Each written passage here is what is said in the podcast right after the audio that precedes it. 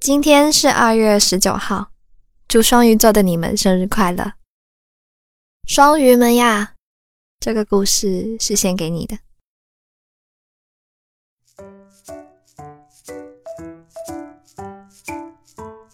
余霜第一次和木蛋去游乐场的时候，特意做了空气刘海，化了桃花妆，还涂了斩蓝色口红。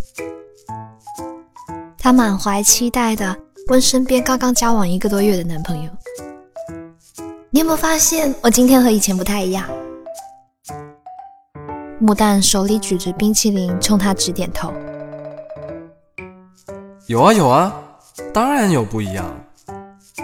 你额头上长了一颗痘痘吗，还挺大的。”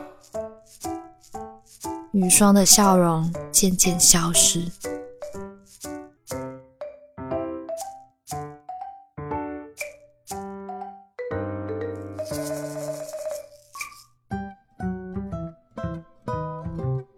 据当事人回忆，他当时特别想把冰淇淋糊到木蛋脸上面去，但理智告诉他不能这么干，因为冰淇淋上的彩虹糖霜实在是太可爱了，他有点舍不得。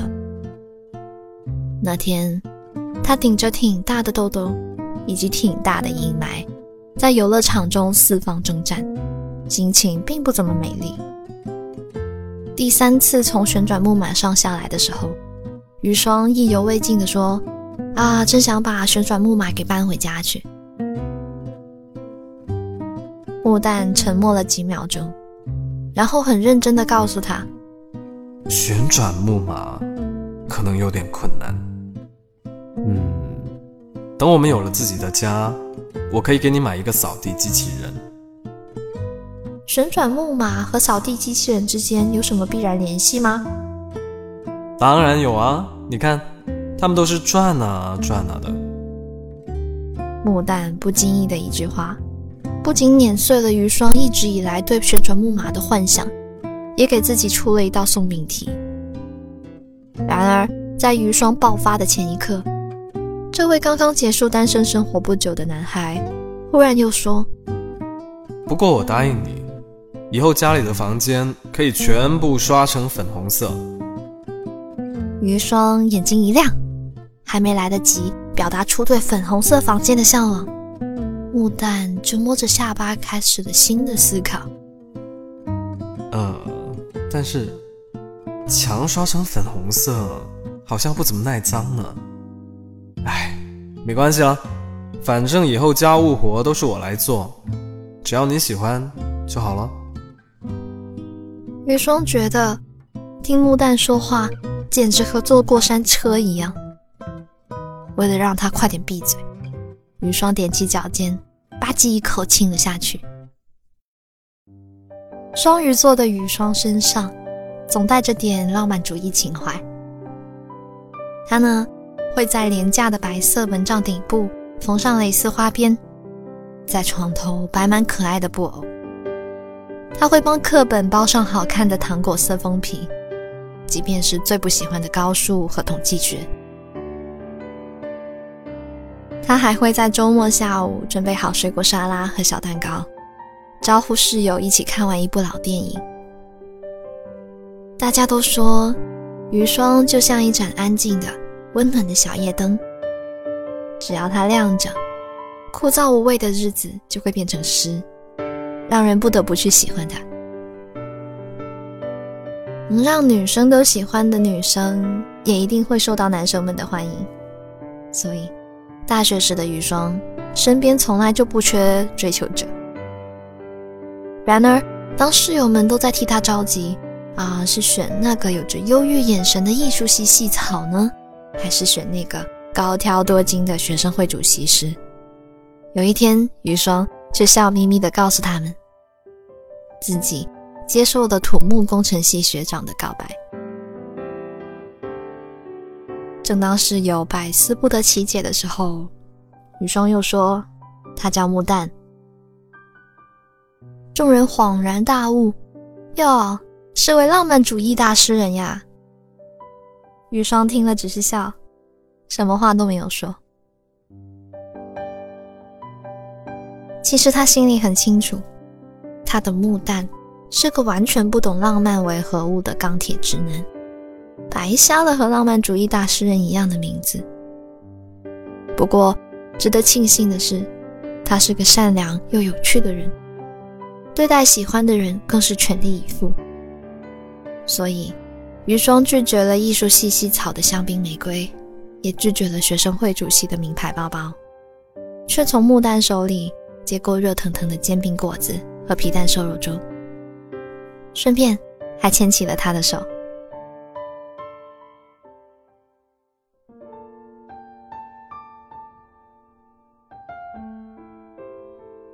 然而，想要磨灭双鱼座的浪漫主义情怀，似乎是件很难的事情。余霜和木蛋的交往一开始并不顺利，因为木蛋总是不能理解余霜的想法，又或者说他花费很长时间终于理解了，却最后不得重点。就好比说吧，他在约会时只关注了余霜额头的痘痘。认为旋转木马和扫地机器人是差不多的东西一样。每次余双乘坐浪漫号飞高高的时候，莫旦就会拉一下绳子，让他从云端掉下来。但他又舍不得余双摔疼，只能笨拙地举起双手，再将气呼呼的余霜稳稳地接住。有一次，余霜真的生气了，牡丹终于意识到自己的。错误言行，他非常诚恳地向余霜道歉。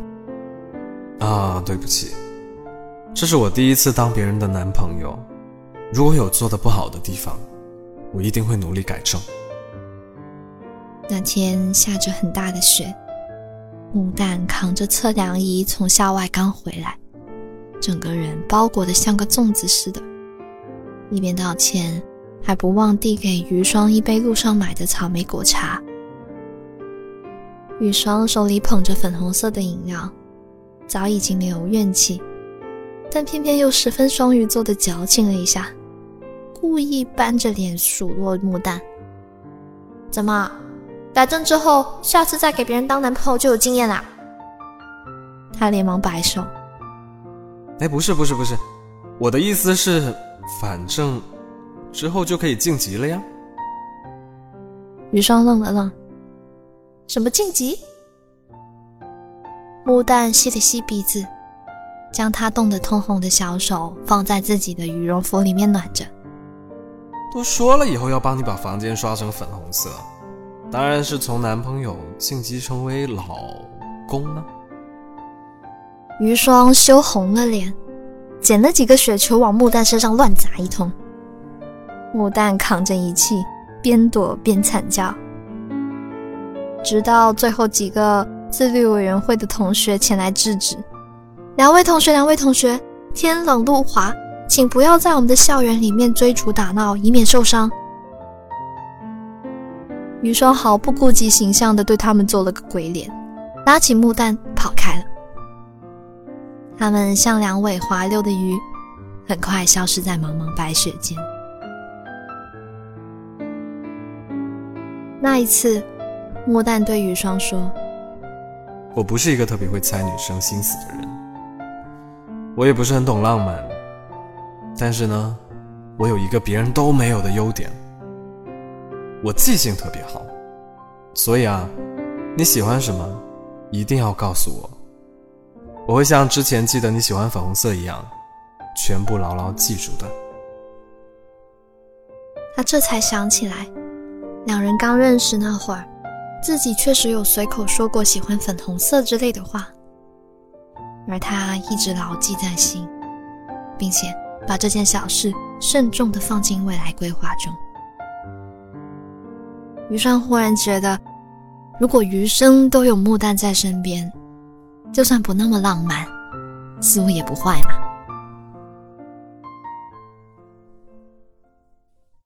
木旦的改变有点慢，但雨霜不着急。室友们有时候会逗雨霜：“有没有后悔呀？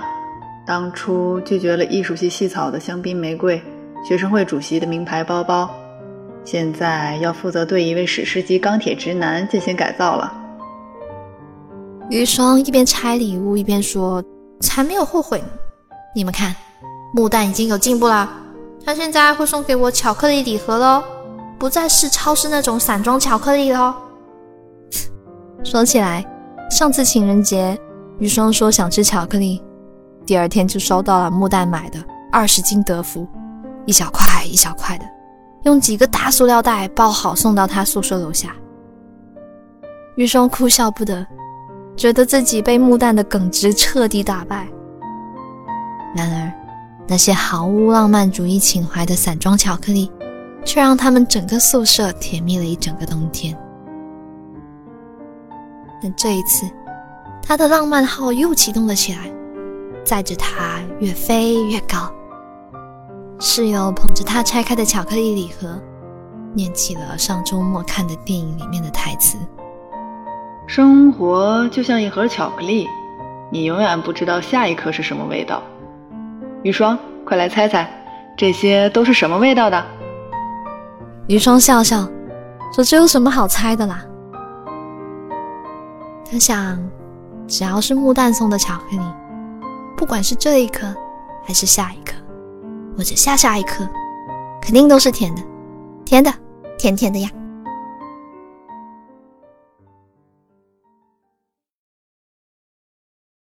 今晚的故事念完啦。不自私，善解人意，性情温柔，易于相处。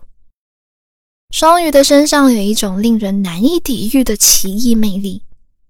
他单纯、善良、简单，和他在一起总是莫名的安心。不要一开口就否认双鱼，责怪他做作、爱哭、矫情。双鱼的事情，你不知道的还有很多。就比如说，他那颗天真烂漫的心里，浪漫又温情。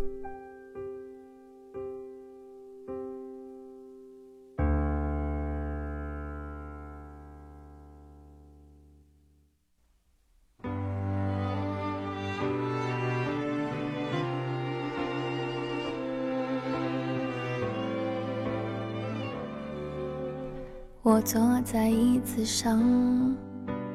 看日出复活，我坐在夕阳里看城市的衰弱。我摘下一片叶子，让它代替我，观察离开后的变化。曾经狂奔舞蹈。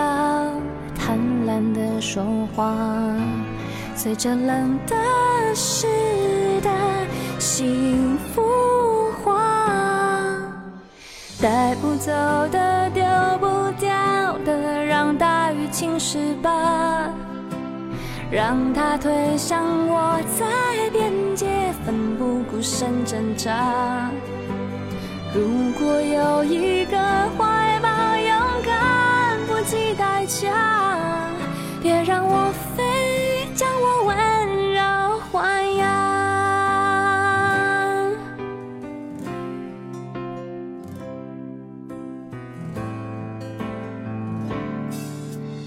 我坐在椅子上，看日出复活。坐在夕阳里，看城市的衰弱。我摘下一片叶子，让它代替我，观察离开后的变化。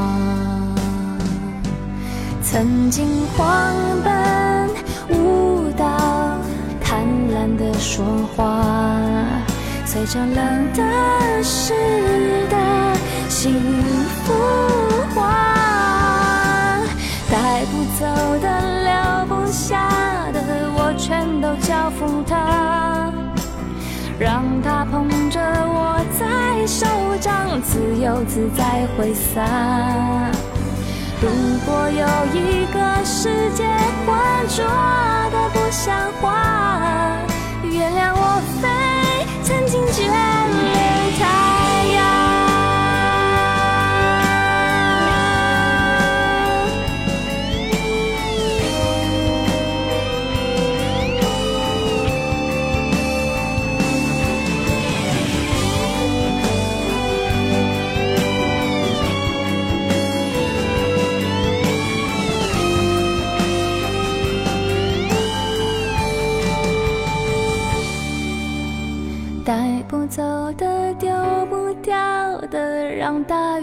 雨侵蚀吧，让它推向我在边界，奋不顾身挣扎。